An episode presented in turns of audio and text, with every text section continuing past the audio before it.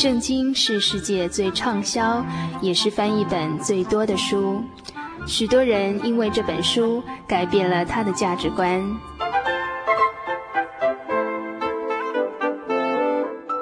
请和我们一起进入圣经的迷人世界。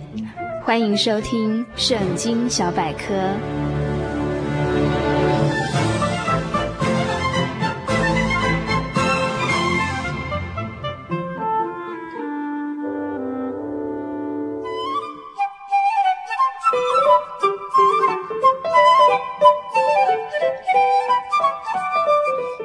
亲爱的朋友，大家平安！又到了圣经小百科这个单元。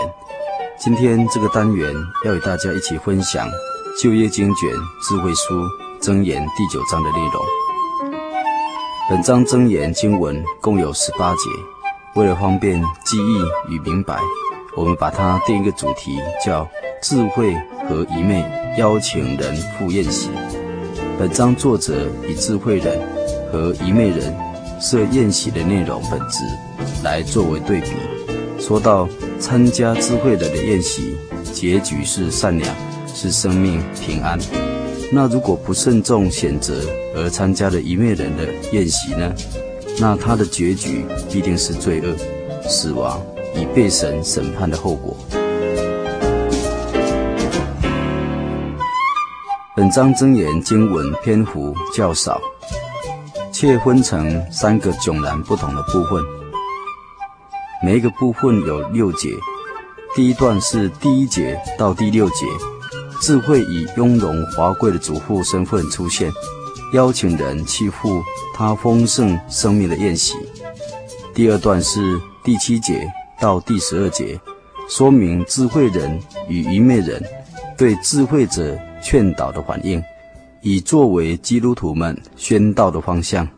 第三段是第十三节到第十八节，说到愚昧以淫妇妓女的化身出来招呼无知的人们去赴他死亡的宴席，他所供应的乃是偷来的东西，害人身心，将引人到灭亡的地步。而本章也是箴言第一章到第九章的结论，作者在这里。总结了前面几章的重点，不断地重复叙述智慧与淫妇的作为和他们的行径，结局有什么样的不同？希望对人们做最后真诚的警告。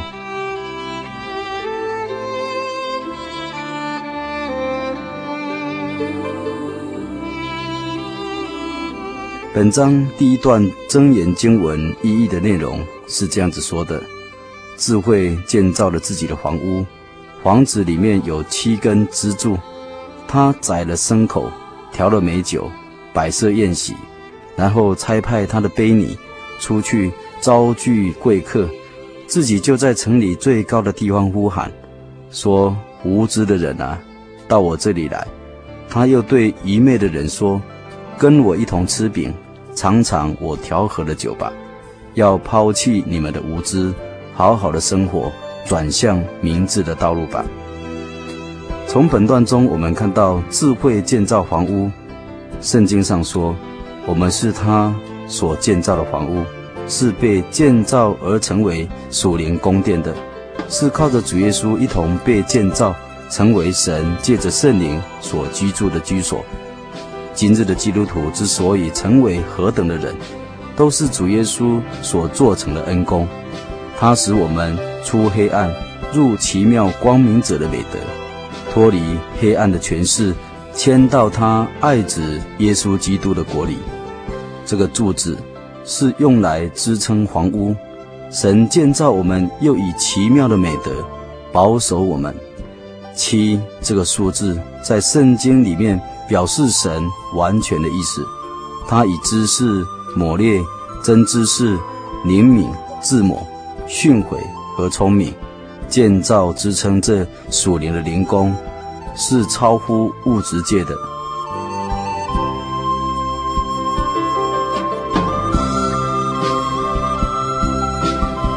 宴席是一表神的恩与神的爱，凡是参加羔羊婚宴的人有福了。主耶稣是被杀的羔羊，他是要除去世人罪孽的救主，为了全人类的罪完成了救恩，为了全人类摆设了他福音的恩宴的宴席，他所赐的圣餐也要使人有生命、复活与永生。这真是何等的善，何等的美，而且是心灵生命喜乐的宴席。我们真心负这属灵的恩宴，我们就必得着。为了这丰盛的恩宴，他用心打发仆人出去邀请人来参加，自己又站在高处的地方呼喊。这高处是表示众人看得到的地方，在高处宣扬，远处近处的人都可以听到，叫人无可推诿。说我从来没有听过这福音的邀约，今天主的仆人到处邀请人来听福音，又在高处。当中以广播、电视、网际网络，都是为了邀请我们诸位朋友来听古音，将来得以赴高阳的婚宴。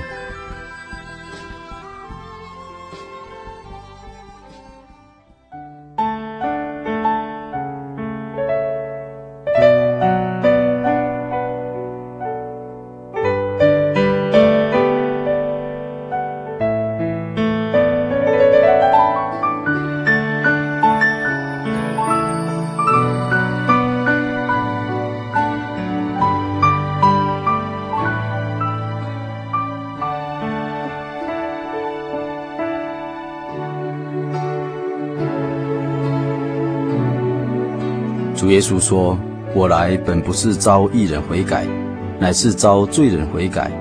因为有病的人才用得着医生。愚蒙的人是因为他自己的无知，自以为有智慧而误入歧途。人若是肯承认自己的愚昧，归向真神，到主耶稣这里来，就必将蒙恩得救。圣经中饼是一表着生命，酒是一表着神的救恩。”我们世人若是接受了主耶稣的救恩，才有基督丰盛生命在我们生命里头。我们当如圣经以赛亚书五十五章第一节里面所说的：“你们一切干渴的都当就近水来，没有银钱的也可以来，你们都来买了吃，不用银钱也不用价值，也来买酒和奶。”是的，主耶稣的救恩是要白白的赐给我们所有的世人。只要你肯相信他，耶稣的宝血和他施恩的圣灵，将要不断地永留在你的内心当中，以至于永到永生。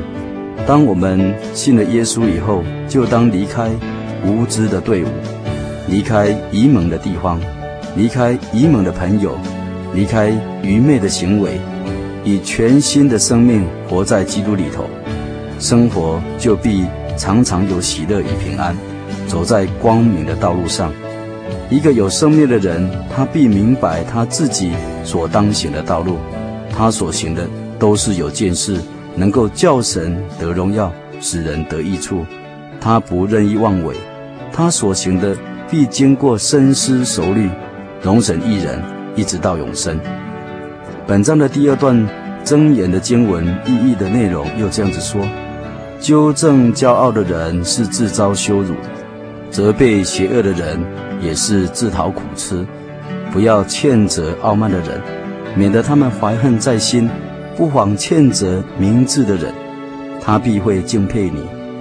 教导有智慧的人，他就更加的明智；指导正义的人，他就更加有知识。敬畏主是智慧的入门，认识至圣者便是明智。智慧要增添你的日子。增添你的寿数，智慧使你自己得益处，侮慢使你自身受害。智慧向一切的人发出了邀请函，尤其是那些弱小而无知的单纯人，更是在被邀请的行列之中。在本段中，作者有意地指出，有一种人是不堪接受邀请的，他们轻狂傲慢，邪恶放荡，心地高傲。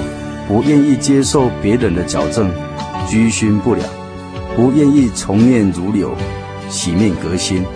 对于这种目空一切的人，最好远远的避开他。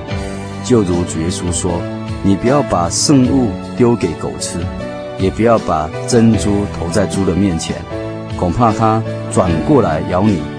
耶稣对那些已经是无理成性的犀利网，就是置之不理；对那些孤芳自赏的法利赛人，也是以这种态度来对待他们。这些轻狂邪恶的人，已经是习惯成性，积重难返。他们变得非常的敏感，自以为是，而且是浮躁不安，很可能对那些好心好意前来劝他们的人，不但没有好感。反而恼恨、陷害、责备他们。对于这种人，智慧者说：“袖手旁观吧，不要理睬他，免得不但徒劳无功，反而招致祸害于一身。”至于那些明智的人，见到有人善意的劝导，必然心中喜乐，接受劝告，力行不怠。他们这种态度，使他们修炼谦德，消除骄傲、自私自利的心。脚踏实地的虚心受教，并且增加智慧，充实自己。对那些苦口婆心劝告他们的人，他们表示的那知恩报恩的一种态度跟心情。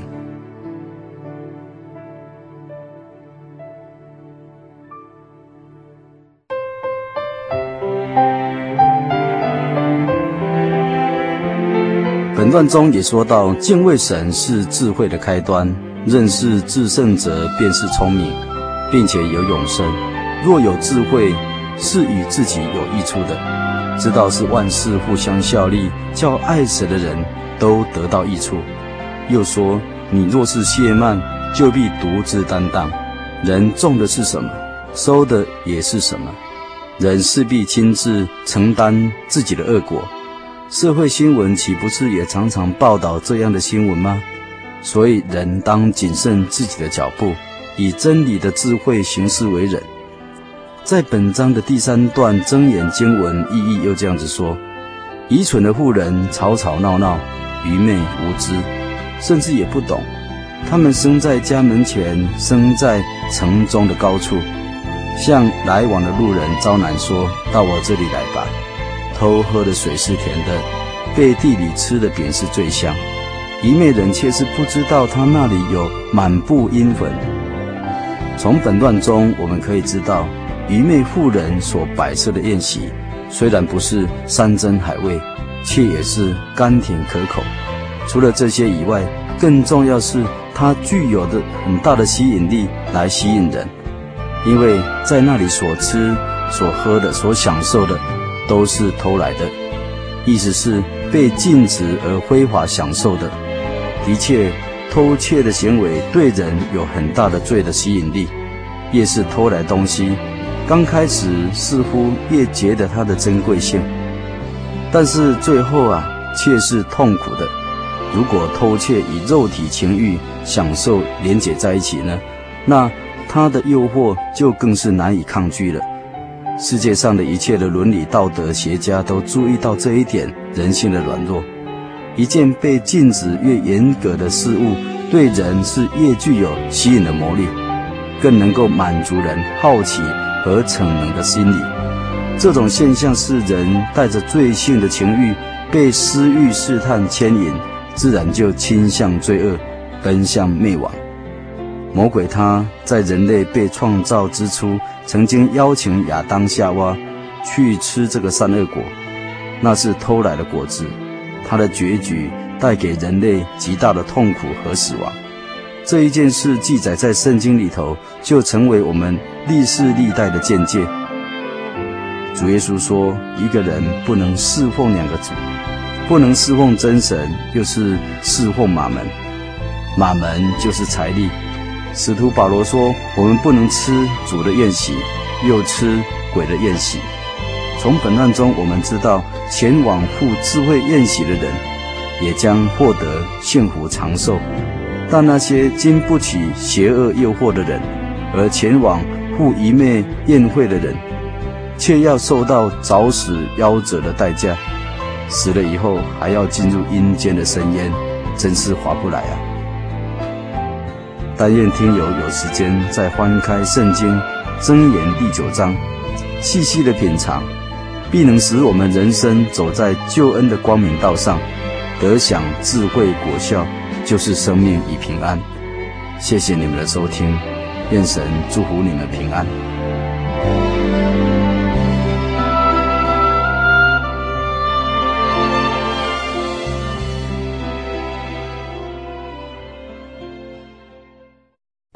我对圣经的道理好有兴趣哦，可是又不知道怎么入门哎。你可以参加圣经函授课程啊！真的啊？那怎么报名？只要写下姓名、电话、地址，寄到台中邮政六十六支二十一号信箱，很快的，你就会收到第一课的课程了。赶快去寄吧！嗯。圣经函授课程能循序渐进的引导您更了解耶稣基督的福音。得到生命的滋润和来自信仰的力量。本课程完全免费，欢迎来信台中邮政六十六支二十一号信箱，请注明参加函授课程。愿神祝福您。您在街上曾经看过这样的招牌“真耶稣教会”吗？也许您很想，但是却不好意思进来看看。其实我们真的非常欢迎您。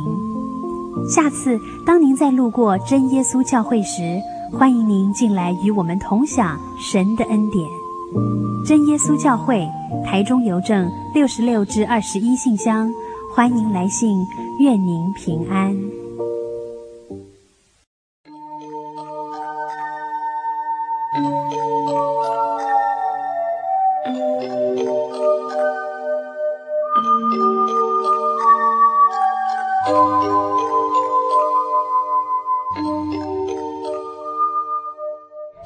亲爱的朋友们，时间真的过得很快，眼看着一个礼拜才一个小时的《心灵的游牧民族》这个节目呢，就要接近尾声了。欢迎来信跟我们分享您的故事，也欢迎来信跟我们索取我们的节目卡带。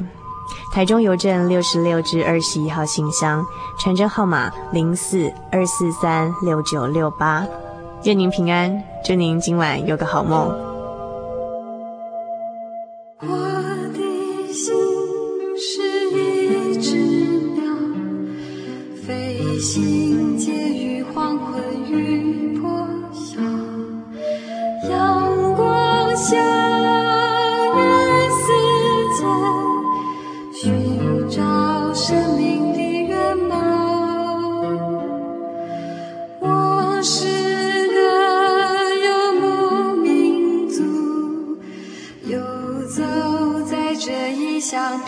一笑